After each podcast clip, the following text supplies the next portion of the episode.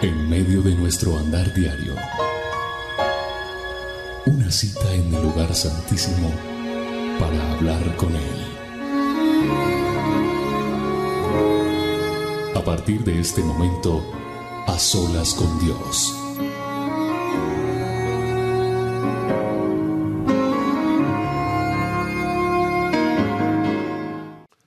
Hola a todos los amigos que se sintonizan, se conectan en la virtualidad desde cualquier parte del mundo a este A Solas con Dios. Soy William Arana y te mando un saludo muy grande desde aquí, desde la distancia, porque pues yo no sé dónde estarás tú, pero yo sé que hay veces cuando leo y me pongo a mirar, uff, escucho que, que están en diferentes partes. De hecho, escribe, escribe dónde estás. Unos dicen en Bogotá, otros dicen en Alemania, otros dicen estoy en Israel. Me llegan reportes de Israel, qué bonito. Estoy en Ecuador, en Perú, en Estados Unidos. ¿Dónde te encuentras? Qué bueno saber dónde están las personas que se conectan a este a solas con Dios. Desde el lugar donde estés, declaro bendiciones sobre tu vida, declaro bendiciones sobre tu casa, sobre tu trabajo, sobre las cosas que Dios pone en ti. No tengo trabajo, William, pues declaro en el nombre poderoso de Jesús que se te van a abrir puertas de trabajo. Eso declaro y eso creo en el nombre de Jesús para tu vida. Doy gracias a Dios por este a solas, porque nuevamente Dios nos permite encontrarnos aquí a través de a solas con Dios. Qué bonito, ¿verdad? Es una oportunidad bendita que Dios nos da y que hace parte del propósito de Él para nosotros. Es hermoso saber que Dios tiene planes de bien y no de mal para cada uno de nosotros. Así que dele gracias a Dios por este día. Dele gracias allí donde usted está. Cierre sus ojos si puede y junto conmigo adoremos a Dios. Digámosle, Señor, gracias por a solas. Gracias por por planear este día para mí, porque Él planeó este día para nosotros. Él planeó que tú y yo nos encontráramos en a solas porque tiene cosas que decirnos. Dele gracias a Dios porque su misericordia es nueva cada día. Dele gracias a Dios porque le permite abrir los ojos cada mañana, porque le ha permitido vivir hasta hoy. Pero es que yo no quiero ni vivir, William. Pues quiero decirte que por algo Dios te tiene con vida. Hay planes de Él para ti todavía y por eso sigues ahí. Estoy seguro de eso. Así que hoy Dile, Señor, gracias por tu misericordia. Gracias por tu favor.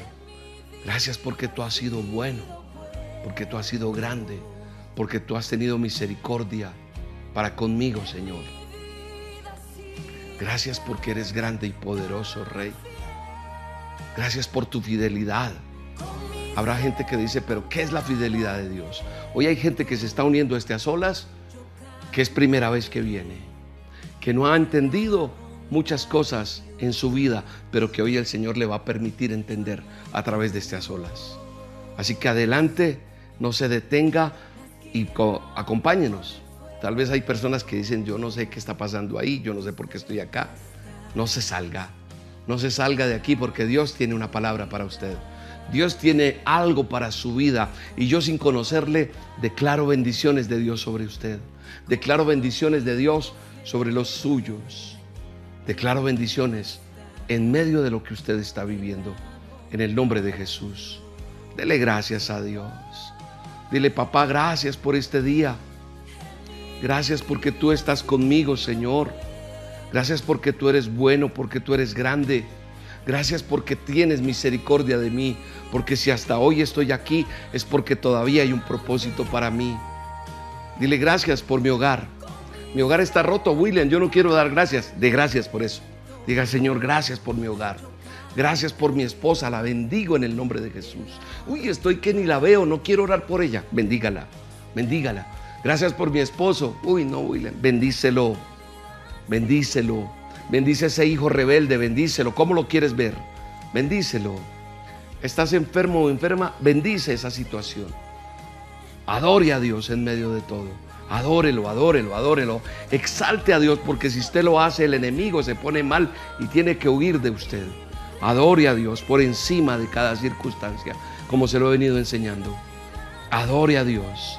Adore a Dios por encima de cualquier circunstancia, por encima de cualquier situación. Adore a Dios. ¿Por qué te abates, oh alma mía? Dice la escritura en el Salmo 42, versos 5 y 6. ¿Por qué te abates? ¿Por qué se, se turba dentro de ti? Espera en Dios, dice la escritura. Espera en Dios, porque todavía hay un propósito para ti. Espera en Dios, porque aún tú y yo tenemos que alabarlo. Dile gracias, Señor. Porque en mi vida eres grande. Tú eres fiel, Señor. Dile, gracias. Gracias en medio de todo. De la bondad. De la bondad de Dios cantaré. Hablaré de la bondad de Dios. Predicaré de la bondad de Dios. Contaré historias de la bondad de Dios. Porque la bondad de Dios está en nuestra vida. Está en la vida tuya, en la vida mía. En el nombre de Jesús. Dile, Señor, gracias, gracias. Gracias, Espíritu Santo. Dele gracias a Dios. Yo cantaré de la bondad tuya. Yo contaré, porque a lo mejor no sé cantar, pero yo contaré tu bondad, Señor. Yo contaré de tu bondad. Yo contaré de tu misericordia. Yo contaré de lo que has hecho en mi vida. En el nombre de Jesús. Dele gracias al Rey. En medio de todo. Adelante. Adelante. No te afanes. No, te desam no, no, no permitas que te desanimes. Claro que pueden haber cosas que hagan que te desanimes. Porque el salmista dice, pondré mi esperanza en Dios. En medio de todo, pondré mi esperanza en Dios. Pondré mi esperanza en el único que puede darme esperanza. Pondré mi dolor, mi tristeza, mi angustia en quien puede darme refugio y un refrigerio en medio de todo. Y es el Dios Todopoderoso. Lo alabaré aún en medio de todo.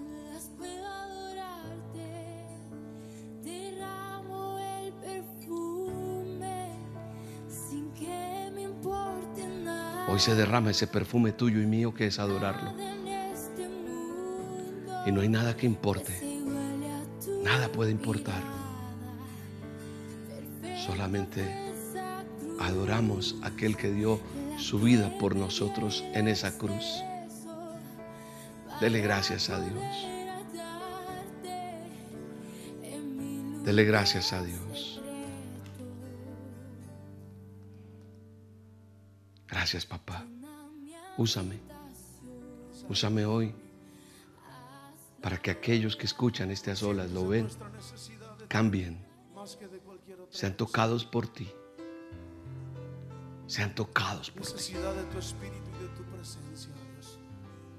Es lo más importante, Señor. Que hoy haya salvación. Que hoy haya sanidades. Que hoy haya milagros, respuestas. Pero ante todo haya salvación. Salvación, salvación. Que las vidas digan, yo necesito a Cristo en mi vida. En el nombre de Jesús.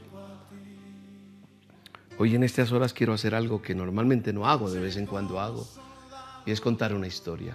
Eso lo hago normalmente es en las dosis. Así que hoy vamos a tener una dosis en vivo. Sí, en vivo. Tú vas a decir, ah, yo no he podido estar en una dosis con William porque estoy muy lejos. Pues hoy siento en mi corazón contarte una historia. Y tiene que ver con el tema que Dios quiere que yo hable. Tal vez ya has escuchado esta historia. Estoy casi seguro que ya la conté en una dosis, pero la escuchaste en audio, no me podías ver. Entonces hoy hay un plus, porque hoy es en el a solas. Quiero hablar de, no sé si has visto esas ferias, esos bazares que se arman a veces en, en las ciudades. Y esta historia se basa precisamente en eso, en un bazar donde habían varias tienditas, toldos, donde vendían cosas. Y en ese bazar había una tienda especialmente que decía eh, armas poderosas contra las personas. Era un bazar de artículos usados. O sea, era ir a, comprar cosas que se venden antiguas, eh, vintage, eh, que dicen, ay, de hecho hay programas de gente que rescata y consigue cosas, uy, esto vale por, por como quien lo hizo y ya no se ve, ya está fuera de producción y, se consigue. Este era un bazar especializado en artículos usados y había un toldito de estos que tenía el título y decía armas poderosas contra las personas. Una, un hombre que iba le llamó la atención ese título y yo creo que a cualquiera de nosotros nos llamaría la atención ese aviso. Entonces la persona traída fue a ese lugar y la persona que estaba encargada de vender allí empezó a tener una conversación con el cliente, llamémoslo de esta manera. El cliente pregunta, ¿cuáles son esas armas que usted tiene a la venta? Y entonces el encargado le dice, tengo esta, mire, es gigantesca.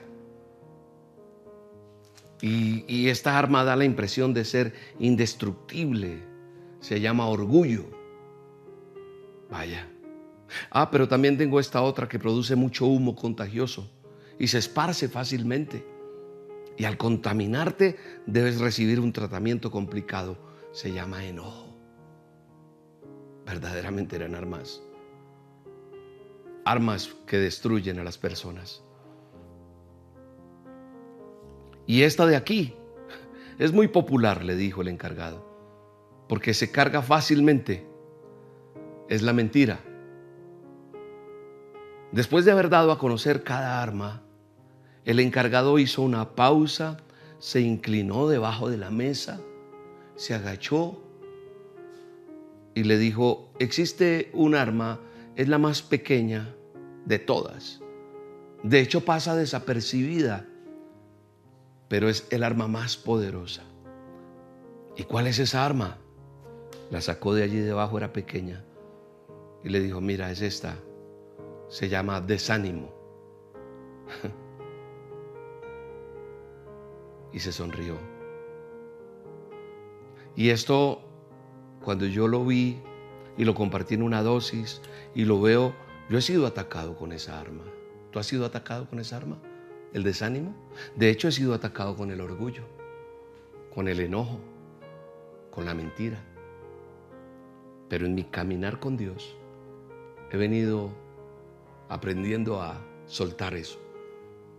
Armas con que la vida nos va llenando, el enemigo va poniendo en nuestra vida. Y nos llenamos. Pero esta arma, el desánimo, definitivamente es un arma, como dijo el vendedor de estos artículos, que era la más pequeña, que pasa desapercibida, pero es poderosa. Y yo estoy seguro que hoy hay personas aquí en este a solas con desánimo.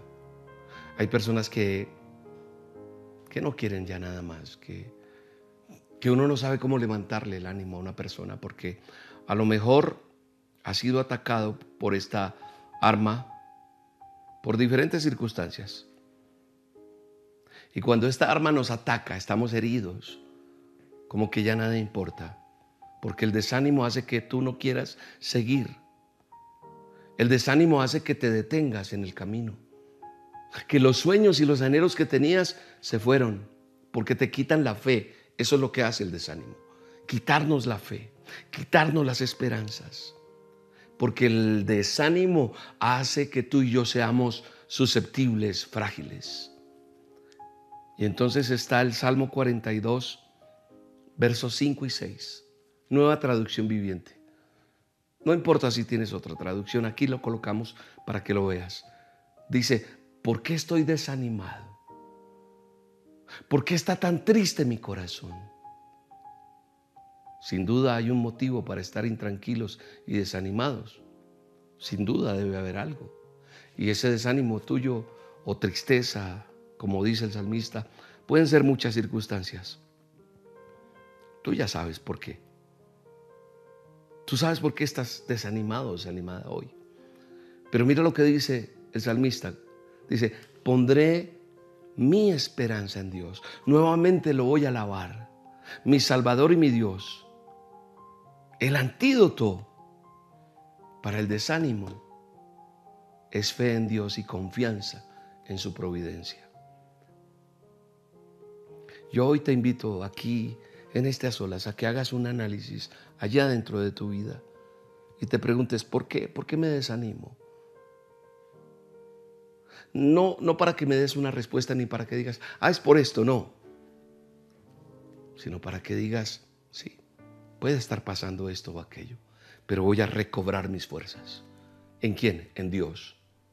Solamente en Dios. Así que hoy te invito y digo en el nombre poderoso de Jesús, no permitas ser atacado o atacada con esa arma, sino lucha, lucha y no permitas que el desánimo te detenga. Y si hoy estás en esta en esta transmisión, en este video, en este a solas, se llama a solas con Dios este programa, porque hoy a lo mejor llegaste y no sabes ni por qué estás ahí. Esto es a solas con Dios. Hoy Dios permitió que tú estés aquí para sacudirte y decirte, no permitas que el desánimo te ataque, sino que Dios te está diciendo, yo estoy contigo y vamos a seguir. Cada día el Señor derrama su amor inagotable sobre nosotros. Eso dice el Salmo 42.8. Todas las noches entono sus cánticos y ora a Dios que me da vida. Él es el único que te da vida y esperanza.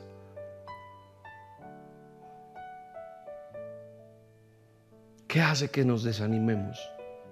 Las enfermedades, las crisis en la familia, la falta de resultados financieros, económicos, ese quiebre de esa relación sentimental, el desempleo, la ausencia de, esos logros, eso que hace que, que en determinadas circunstancias no logres llegar a donde querías llegar. Épocas difíciles de la vida. Son épocas, son momentos. Y van a venir en cualquier momento en nuestra vida. Están ahí y se quieren instalar. ¿Cómo hago para que eso no me acabe? ¿Cómo hago para que eso no me desanime? ¿Cómo hago para enfrentar esas épocas difíciles? Yo quiero mostrarte en una historia que está en la Biblia, aparte de la que ya te conté, Como cuatro hombres que ya tenían una vida difícil se levantan y enfrentan una crisis que había en toda una nación. ¿Tu país, tu nación está en crisis? Si te contara el mío. Estamos en crisis, claro que sí. Pero yo decido quedarme tirado y abandonado o sigo para adelante. Y esta historia que voy a contarles y nos van a enseñar cosas a nosotros, a levantarse en medio de esa crisis que ellos tenían ya por sí, ellos tenían, y aparte de eso su país. Yo estoy seguro que tú quieres saber qué fue lo que pasó y qué hicieron, ¿verdad? O dejamos este capítulo en continuará. No, yo creo que hay que saberlo, ¿verdad? Aquí hay cosas que la Biblia siempre me enseña. Siempre, siempre nos va a enseñar. A la luz de la palabra de Dios. Segunda de Reyes, capítulo 7, verso 3 al 11. Voy a leer. El capítulo o el pasaje completo está desde Segunda de Reyes para los que les gusta estudiar.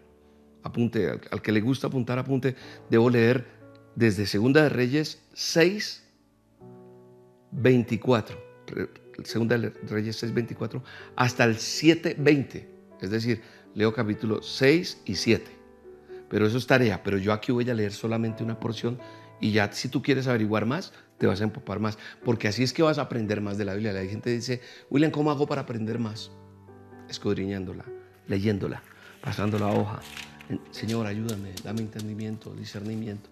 Y empiezas a comprender. Hoy en día virtualmente uno puede conseguir un diccionario bíblico, bueno, tantas cosas. Voy a leer entonces Segunda de Reyes 7, verso 3 al 11. Dice que había a la entrada de la puerta cuatro hombres leprosos, los cuales dijeron uno, dijeron el uno al otro, ¿para qué estamos aquí hasta que muramos? Si tratamos de entrar en la ciudad por el hambre que hay en la ciudad, moriremos en ella. Y si nos quedamos aquí, también moriremos. Ya les voy a contar qué estaba pasando con estos hombres. Vamos pues ahora y pasemos el campamento de los sirios. Si ellos nos dieron la vida, pues vamos a vivir. Si los sirios nos dicen está bien, pueden vivir. Y si no, pues igual vamos a morir. Ya les voy a contar la condición de estos hombres. Ya les hablé que en el verso 3 nos dice que eran cuatro hombres leprosos. O sea, ser leproso en esa época era terrible. Eso es igual que una enfermedad que no tiene cura, llámela como quiera hoy día. Pero ser leprosos en esa época eran malditos, los apartaban de la gente y tenían que gritar, soy leproso, soy leproso, soy inmundo. Nadie, o sea, la condición de ellos ya era terrible. Entonces ellos dicen, si tratamos de entrar a esta ciudad por el hambre, igual ya no hay nada que hacer, vamos a morir. Vamos donde el enemigo de este pueblo que somos, a ver si nos dejan vivir. Si no, si nos matan, pues igual que perdemos. Eso es lo que están diciendo en otras palabras. ¿Qué hacen ellos? Verso 5, se levantan pues al anochecer para ir al campamento de los sirios, que eran los enemigos. Y llegando a la entrada del campamento de los sirios, no había allí nadie. ¿Por qué? Porque Jehová, dice el verso 6, había hecho que en ese campamento de los sirios se oyese un estruendo de carros, ruidos de caballos. Ahora eran carros no como los carros de hoy en día, de gasolina y motor, no, carros de caballos, como decir carrozas, algo así. Entonces dice que ellos huyeron porque oyeron caballos, estrepito, o sea, ellos escucharon como un gran ejército y se dijeron unos a otros, y aquí el rey de Israel ha tomado a sueldo contra nosotros a los reyes de los hititas y a los reyes de los egipcios para que vengan contra nosotros. Y así se levantaron y huyeron al anochecer. Abandonaron sus tiendas, sus caballos, sus anos y el campamento lo dejaron así como estaba. No se llevaron nada, sino se fueron. ¿Por qué? Porque tuvieron miedo. Dice el verso 8 que cuando los leprosos llegaron a la entrada del campamento, entraron en una tienda y comieron y bebieron y tomaron de allí plata, oro. Imagínense esos leprosos, tenían hambre, estaban que se morían, enfermos. Imagínate la escena. Cogieron, comieron, bebieron, tomaron plata, oro, vestidos y fueron y lo escondieron. Volvieron a ir a otra tienda, dice. Estoy en el verso 8 y de allí tomaron también y fueron y lo escondieron. Pero en el verso 9 dice que uno de ellos empezó a hablar y se dijeron uno al otro, yo creo que todos atragantados, llenos de... No estamos haciendo bien. No, no, no, no, no. Hoy es un día de buena nueva, hoy es día de buenas noticias. Y nosotros aquí callarnos.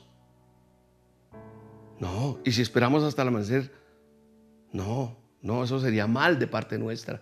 Entonces ellos dicen, vamos ahora y demos la, buena nueva al rey. O sea, a, a pesar de que ellos eran despreciados, mire la actitud de estos cuatro leprosos.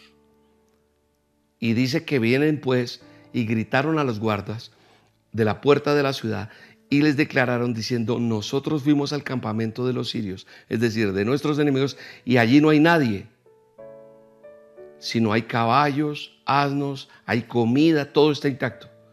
Le avisaron al rey y todo el palacio. Por eso te dije que hay que apuntar las otras citas para que leas y conozcas un poco mejor la historia. Yo voy a tratar de darte un contexto de todo esto. O un trasfondo histórico. Ay, es que yo no quiero leer, William, cuénteme usted. Bueno, está bien, te voy a borrar, pero la idea es que, que leas y estudies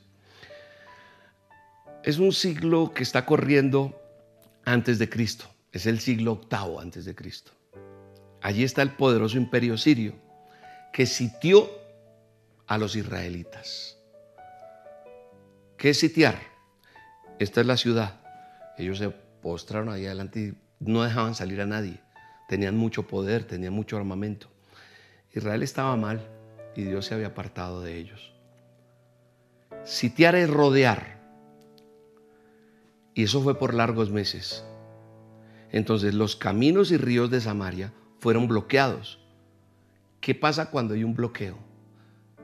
Sino más cuando hay un desastre natural, cuando tenemos manifestaciones terribles, el mercado se agota, no hay cómo. Imagínate una por meses, no más una semana que tú no puedas salir, ¿qué haces de abastecerte de, de, alimentos, de todo? O no pasó cuando empezamos a vivir pandemias o cosas similares. Cuando ellos están sitiados, el hambre empieza. Vuelvo y te digo, eso fue por largos meses. Entonces, el hambre hace que la gente haga cosas relocas. Los israelitas llegaron a pagar por cabezas de asnos y estiércoles de las palomas, precios muy altos. Compraban estiércol para comer. Por eso te digo que lee desde el 624 hasta el 7. ¿Te acuerdas? Léelo y te vas a conocer. Y sabes que hubo canibalismo entre ellos. Qué cosa tan tremenda, ¿verdad? Yo estoy saltándome muchas cosas. Pero aquí eh, interviene el profeta Eliseo, el hambre, viene sed. Pero estos cuatro hombres leprosos estaban fuera de la ciudad, no los dejaban entrar. Ellos vivían ahí. Nadie se metía con ellos, ni siquiera los enemigos ya están que se mueren, tienen lepra, son ni los miremos. Y yo miro cómo esos tiempos, estas personas leprosas simbolizan maldición. Y Dios me da una lección aquí, que es la que te quiero compartir. Cómo Él convierte una maldición en bendición. Es eso lo que quiero que entiendas y que Dios me habló a través de este, de este texto y de esta historia. Y que yo no sé si estás desanimado o desanimada. Yo encuentro unas acciones que ellos hicieron y le permiten salvar sus vidas y ser de bendición para todo un pueblo. Porque eso es lo que sucedió. Ellos hicieron algo muy lindo en medio de la crisis. Recordemos, había en la entrada de la puerta cuatro hombres leprosos, verso 3 cuando empecé a leer. ¿Para qué nos estamos aquí hasta que muramos? Mire, la pregunta que ellos se hacen, sentados a las afueras de la ciudad, ellos tenían conciencia de cómo estaban. ¿De qué nos sirve estar aquí? ¿Esperamos la muerte aquí sentados o nos movemos? ¿Para qué estoy aquí? ¿Cuál es el propósito de la enfermedad que tienes hoy? ¿Cuál es el propósito de la situación que estás viviendo hoy? Un problema hace que tú y yo toquemos fondo.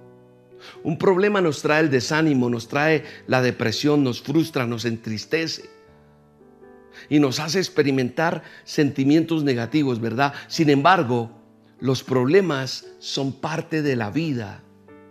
Las épocas malas, las épocas de vacas flacas son parte de la vida. Entonces solo tenemos dos opciones, dos opciones. Dejarnos tumbar por ellas o hacer algo y caminar. Aprender a ser fuertes, aprender a ser persistentes en medio de la angustia. Te dejas tumbar por lo que te dijo el médico, te dejas tumbar por la situación de tu país, te dejas tumbar por cómo estás. O aprendes a ser fuerte, a tener más persistencia, a tener fe. Es dele sentido a su crisis. Eso es lo que me enseñan estos leprosos. Le dan sentido a su problema. Dele el sentido correcto. Mira, mira cómo estoy, me dijo una mujer que se me acercó. Fui víctima de feminicidio. Estuve en el ministerio hace poco, en una de las reuniones presenciales. Me dijo, pero a Dios se le olvidó devolverme la vista. Le dije, no, mujer, a Dios no se le olvidó. Solo estoy seguro que hay un propósito detrás de esto. Dale sentido a tu crisis y no te quejes y te lamentes más de lo que tienes. Algo Dios está haciendo. Vayamos al verso 4. Ya que hay una lección, darle sentido a la crisis. Dicen ellos, los leprosos, si tratáremos de entrar a la ciudad por el hambre que hay en la ciudad, moriremos. O sea, entraran de su pueblo, no nos van a dejar y tampoco hay comida. Si nos quedamos aquí donde estamos, vamos a morir, dijeron pues vámonos entonces a donde el enemigo. Si ellos nos permiten vivir, pues viviremos. Y si no, pues igual vamos a morir. Los leprosos, ¿saben qué hacen? Se ponen a pensar y a planificar qué tienen que hacer respecto a la situación ya terrible que tenían, al hambre que tenían. Y su plan es ir al campamento del enemigo para ver qué pasa. ¿Y sabes qué pasó? Ya lo leí. Tuvo un resultado tremendamente bueno. Entonces, en medio de tu crisis, es bueno planificar. Es bueno planear en medio de la crisis. ¿Sabes qué dice Proverbios 21.5? Dice que planes bien, bien pensados traen pura ganancia. Planes apresurados, puro fracaso. Cuando hay crisis, mire que en medio de la pandemia mucha gente se reinventó y nacieron grandes inventos. En medio de las crisis, tú miras los grandes inventos han sido en momentos de crisis que alguien no se quedó detenido, sino planeó. Porque cuando uno está en zona de confort, no planea y no busca ser recursivo. En medio de la crisis, ellos planearon y mira el resultado. Cuando enfrentamos situaciones difíciles, saquemos tiempo para analizar y planificar cómo salir. Y tal vez será la manera más sencilla, pero será el gran invento. Y alguien dirá, ¿y por qué a mí no se me ocurrió antes? Porque así es. Pero si estamos dirigidos por Dios, esa situación va a hacer que tú y yo en medio de la crisis aprendamos a elaborar estrategias para salir adelante. Se levantan, dice el verso 5, y se van al anochecer, van al campamento de los sirios, entran allí. Ellos quisieron actuar se movieron. ¿Qué me enseña esto? No basta buenas intenciones. Yo conozco gente con muchas intenciones. Yo tenía intenciones hartísimas, pero hasta que no le di patitas a mis sueños, no empezaron a hacerse realidad. Entonces no basta buenas intenciones. Tenemos que poner en marcha. Cuando el hombre actúa, Dios también actúa. Dios no va a utilizar al pasivo sino al que actúa. Dios no usa gente desocupada, usa al más ocupado. Así que pon acción. Si nada está sucediendo, es tiempo de que hagas que las cosas sucedan. Porque si te quedas quieto o quieta, no vas a hacer nada. Así que hoy te digo, no te quedes ahí parado. Actúa. No te quedes ahí parada, mujer. Actúa. El verso 6 y 7 nos muestra que ellos llegaron y ellos dijeron que los, o sea, lo que muestra el Señor en la Biblia es que los sirios se asustaron porque escucharon que, venían a atacarlos y creyeron que, que el ejército de Israel se había potenciado y había llegado y salieron corriendo. Los leprosos vieron cómo Dios obró. el, campamento sirio quedó abandonado con todo. Quedó dinero, comida, caballos. ¿Qué me enseña esto? ¿Qué nos enseña esto? Que Dios es el único capaz de hacer soluciones milagrosas. Solo Él. Yo no puedo planillarlo a Él, libretearlo de una manera. No, Él obra así. Y a Él le encanta sorprendernos a nosotros. En cosas que yo no puedo explicar, Él logra hacerlos. No pierdas tu tiempo tratando de entender el accionar de Dios. No, no perdamos el tiempo. Más bien agradezcamos porque Él va a hacer un milagro y va a suceder. Y va a suceder en el, en el momento menos, eh, menos esperado. Va a suceder. De la manera más insospechada va a suceder. Porque Dios obra de maneras inesperadas, de maneras misteriosas va a suceder.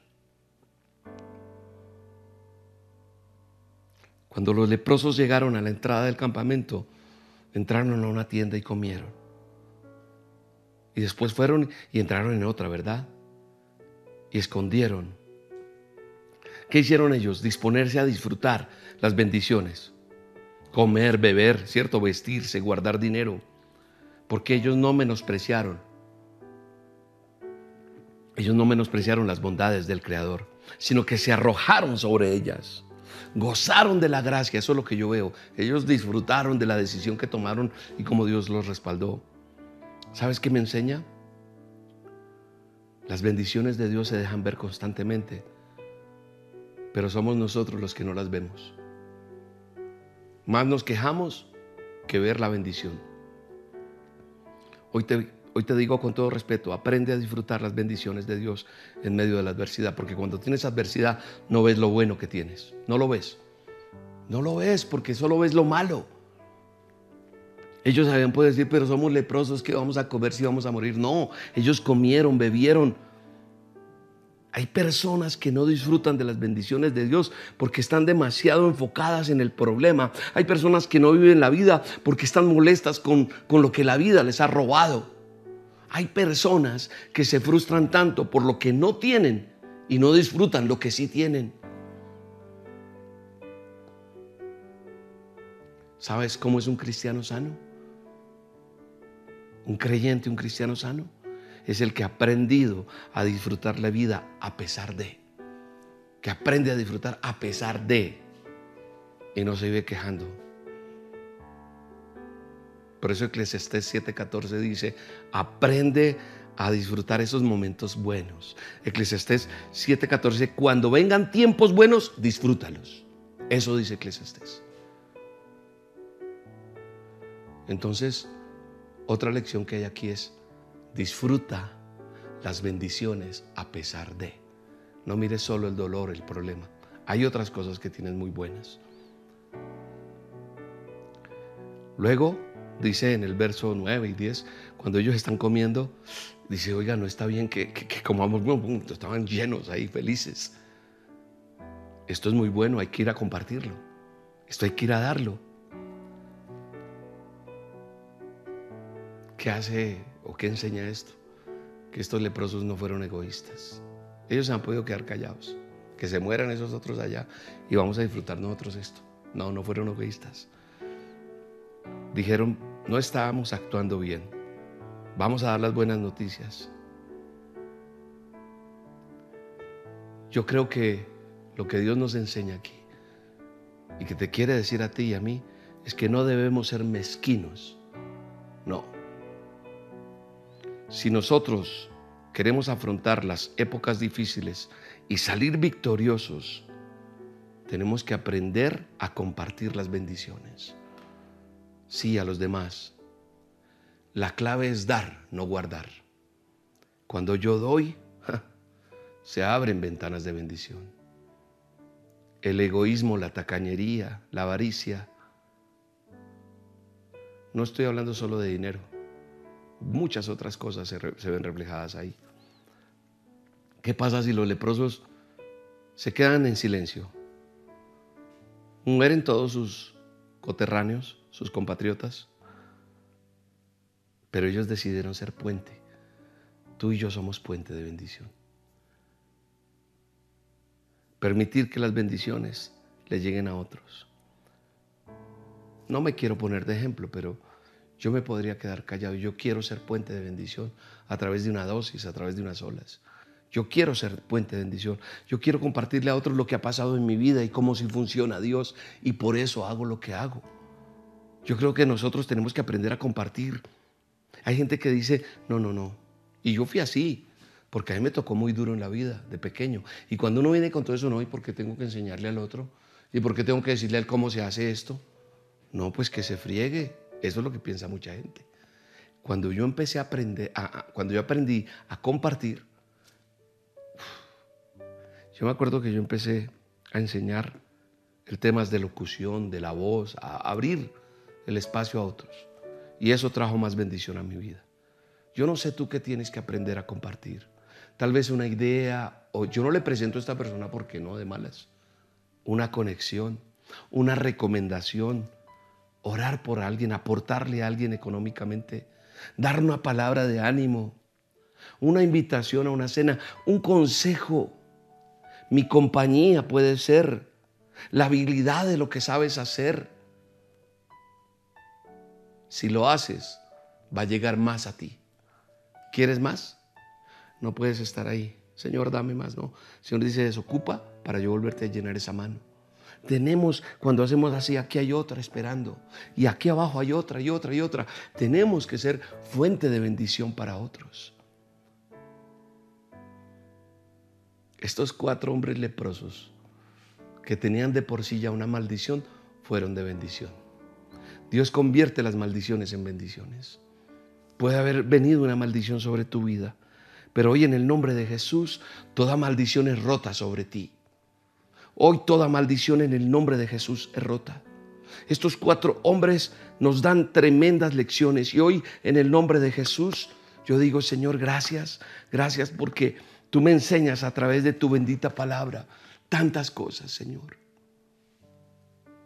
Permite, Señor, que, que hoy entendamos que somos fuentes de bendición, que tenemos que actuar en medio de todo, que no nos podemos quedar ahí parados que tú obras de maneras misteriosas que yo no puedo entender, pero va a suceder algo. Que voy a darle, voy a darle sentido a mi vida, sentido a mi crisis, aún en mi crisis, dilo, aún en lo que esté pasando, va a tener sentido. Y en el nombre de Jesús, tú me darás la estrategia para salir adelante. Hoy no te quedas ahí llorándole a tu problema. Hoy no te quedas ahí derramando tus lágrimas ante una circunstancia, no. Hoy en el nombre de Jesús te paras y accionas tu vida en medio de lo que estás viviendo. Hoy no te quedas ahí parado, parada. En el nombre de Jesús. Padre, tú obras de maneras que yo no puedo entender, pero tú harás un milagro. Algo pasará en medio de tu crisis, en medio de tu angustia, en medio de tu problema, en medio de esa maldición. Hay algo que tiene que suceder en el nombre de Jesús. Voy a disfrutar de las bendiciones a pesar de. Voy a aprender a reconocer que puedo tener este problema, pero tú me sigues ayudando. Tú estás ahí en medio del problema. Voy a cambiar mi forma de hablar, mi forma de expresarme, mi forma de ver las cosas en el nombre de Jesús. Y en el nombre de Jesús soy un puente de bendición. En el nombre de Jesús. Hoy en el nombre de Jesús eres sano, sana. Hoy en el nombre de Jesús, eres, eh, de Jesús eres libre, libre, libre, libre en el nombre de Jesús. Hoy eres lleno, llena del poder de Dios. Hoy en el nombre de Jesús pasan cosas sobrenaturales. Hoy en el nombre de Jesús se abren puertas. Hoy en el nombre de Jesús hay bendición. Gracias Espíritu Santo. Gracias Señor.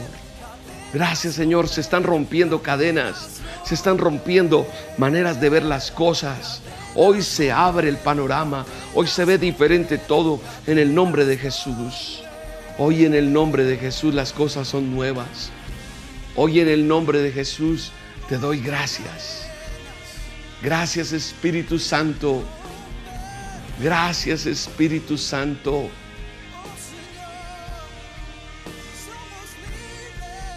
Gracias Señor, gracias, gracias. Gracias Señor. Dale gracias Señor. Dale gracias al Señor, dale gracias a Dios. Solo tú, Padre, puedes hacer las cosas nuevas. En el nombre de Jesús. Gracias Espíritu Santo. Hay poder en el nombre de Jesús. Y si tú y yo creemos en que hay poder en el nombre de Jesús, escucha lo que digo. En el nombre de Jesús de Nazaret estás sano. En el nombre de Jesús de Nazaret estás sana. Llámese como se llame tu enfermedad.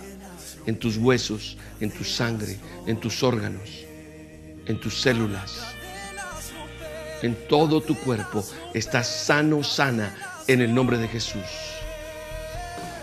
Estás libre en el nombre de Jesús de Nazaret. Eso lo creo en el nombre de Jesús. En el nombre de Jesús. En el nombre de Jesús. Hay poder en el nombre de Jesús y se están rompiendo cadenas de maldición cadenas que han traído tu vida, tu cuerpo, tu familia, tus finanzas. En el nombre de Jesús se rompen cadenas de ministerios que han sido atados y no han podido soltar muchas cosas. Hoy en el nombre de Jesús se rompen esas cadenas. En el nombre de Jesús. Gracias, gracias Señor. Gracias. Hay poder.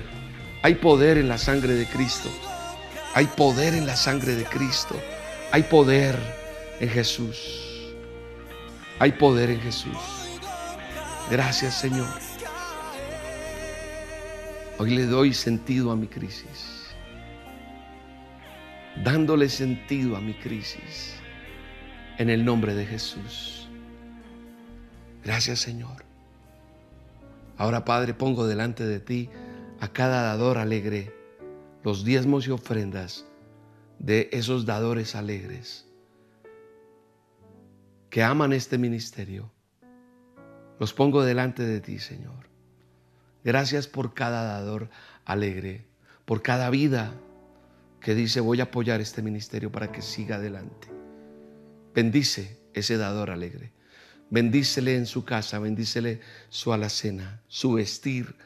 Ábrele nuevas oportunidades de trabajo, abre puertas, que hayan ascensos, que hayan oportunidades nuevas en el nombre de Jesús. Bendice a ese dador alegre en el nombre poderoso de Jesús. Gracias Señor. Gracias Espíritu Santo. Gracias Señor. Tengo un par de anuncios que voy a dar en breve, pero primero termino aquí. Si quieres enterarte de algo importante que tenemos, que quiero decirte, por favor no te desconectes. Para hacer sus donaciones, sus diezmos, sus ofrendas, ingrese a esta página www.elministerioroca.com. El Ministerio Roca. Ahí está el botón de donaciones en línea y está el paso a paso para que lo hagas desde cualquier parte del mundo. O también puedes hacerlo en Bancolombia. Aquí están los datos de Bancolombia, nuestra cuenta, nuestro NID, el convenio. Lo haces a través de la app en tu teléfono, de la sucursal virtual, o también si quieres vas a un corresponsal bancario. Lo puedes hacer también acercando tu teléfono a este código QR. Y listo. También lo puedes hacer en Da Vivienda. Tenemos una cuenta de ahorros en Da Vivienda. Aquí está el número de la cuenta en Da Vivienda. En Estados Unidos tenemos el Bank of America. Todos los datos del Bank of America aquí están. Para aquel que quiera saber, está toda la información de esta cuenta corriente. Usted puede hacer transferencia o puedes utilizar Cell o Cash App. Cell donaciones usa arroba el ministerio roca.com. Recuerda que roca siempre es con K. Y en Cash App acercas el teléfono a este código QR o escribes signo pesos el ministerio roca usa y listo. Bueno, los anuncios que tenía para darte.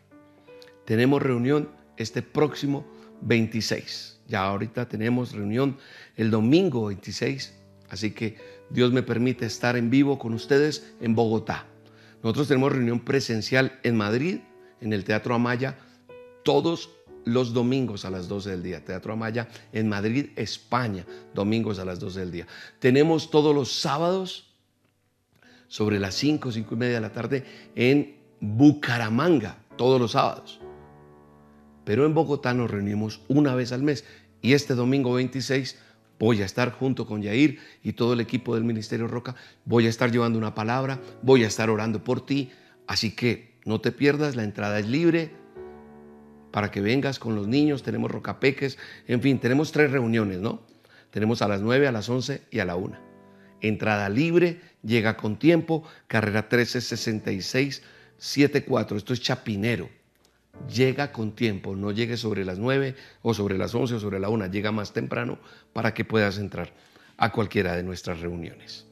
Bueno, eso es todo lo que tenía que decirles.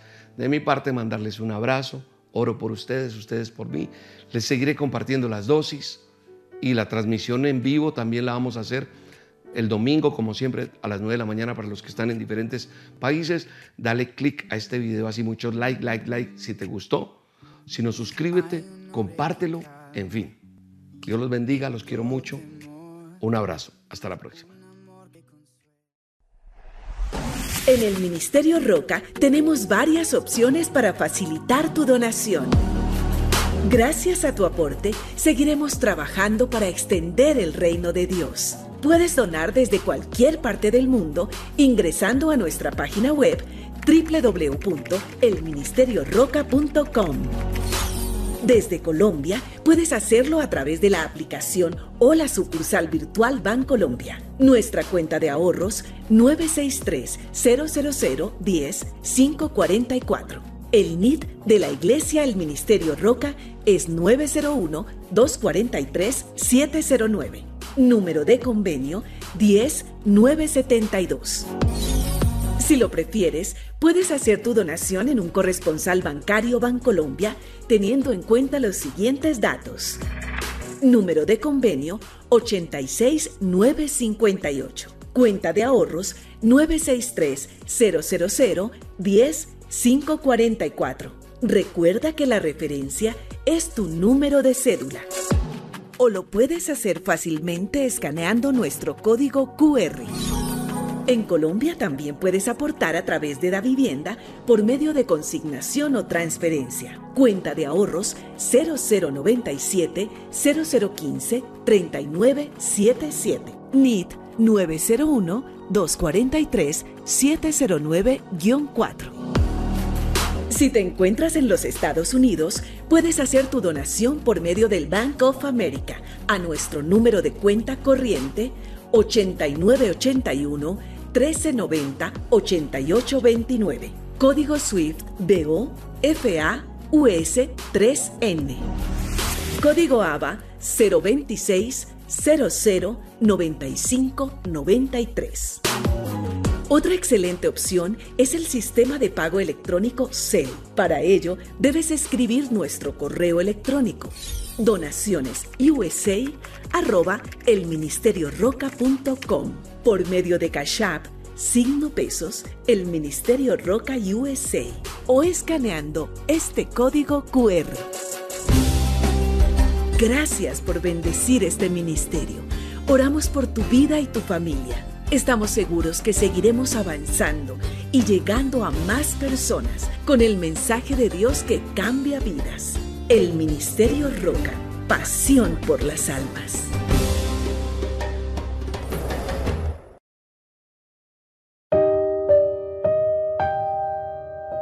Eh, soy seguidor del Ministerio Roca, pertenezco a la familia Roca desde agosto de 2020. Eh, mi testimonio es que nuestra familia nos dio el COVID, nos dio muy fuerte y en esos días de aislamiento en casa pues uno pues se encuentra aburrido. Me, me ingresé a internet, a YouTube y estaba mirando a YouTube cuando mi Dios me envió, me, me envió la página de ustedes empecé a verlos y desde ahí empecé a seguirlos. He aprendido mucho a través de, la palabra que nos da Don William, de Jair. Es una bendición para mí poder estar contando con ustedes porque la verdad he pasado por varias situaciones, pero Dios ha hecho el favor en mí. Eh, desde que conocí del Ministerio Roca para acá, ha sido de gran bendición porque pues sí he pasado por dificultades, pero con la palabra del Señor Él me ha bendecido, estoy siguiendo toda la, dosis diaria, eh, las olas con Dios, la, la reunión de los domingos, todo, todo lo estamos siguiendo, pero lo más importante es poderlo aplicar. Eh, pido bendición para toda mi familia, pues agradecer y pedirle a Dios que bendiga el ministerio y nos siga bendiciendo. Ese es mi testimonio, mil gracias.